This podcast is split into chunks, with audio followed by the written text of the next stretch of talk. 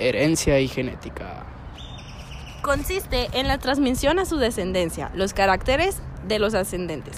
La genética es el estudio de los factores hereditarios o genéticos de su transmisión. Resulta que los hijos se parecen a sus padres. Estructura. El material hereditario está formado por núcleo, proteínas y está contenido en los cromosomas.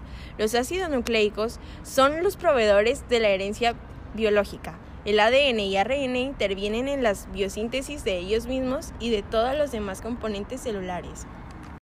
La clave de la vida. La clave de la vida y de la herencia está en el núcleo de la célula, que es el centro que gobierna todas sus actividades. El núcleo de la célula sexual humana contiene 23 cromosomas.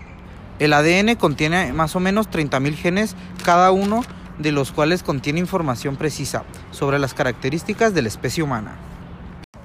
Los genes determinan el crecimiento, el desarrollo y el funcionamiento de nuestros sistemas físicos. Se encuentran distribuidos en cuatro cromosomas dentro de nuestras células. Código genético.